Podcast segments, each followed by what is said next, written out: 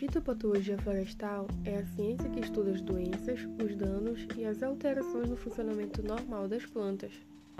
Ela é responsável por investigar a origem dessas alterações que podem ocorrer devido a ataques de insetos e de outros animais, ataques de fungos, bactérias e vírus, plantas parasitas, fatores climáticos e etc. Inicialmente, ela estava diretamente ligada à botânica, e seus estudos se preocupavam exclusivamente em combater as pragas e as doenças de plantas.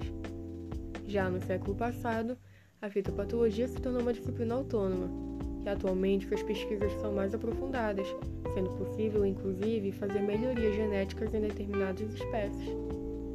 Embora seja autônoma, ela usa conhecimentos básicos e técnicas de vários outros ramos científicos, como a botânica, microbiologia, anatomia vegetal, fisiologia vegetal, bioquímica, engenharia genética, horticultura, ecologia, química e outras.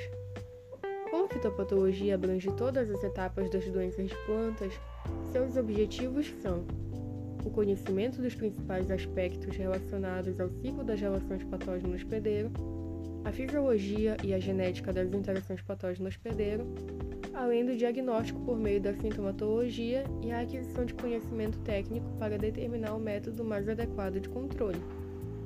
Mas, afinal, qual seria a importância da patologia florestal? Seria ela proporcionar conhecimento técnico para o engenheiro florestal, para que este possa atuar na prevenção, no diagnóstico, no estabelecimento de medidas de controle de doenças de plantas e no uso correto e seguro de produtos fitossanitários. Nesse sentido, a patologia é uma ferramenta essencial para cuidar da produção, tanto agrícola quanto florestal. Ademais, também pode se propor melhorias genéticas em algumas espécies, tornando-as mais resistentes às doenças fitopatogênicas. Logo, pode dizer-se que a patologia florestal é uma área de conhecimento importante, não somente para os profissionais do ramo, mas também para a população de maneira geral.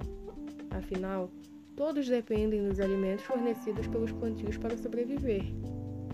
Bom, esse foi meu podcast. Espero ter contribuído com essas informações. Obrigada pela atenção.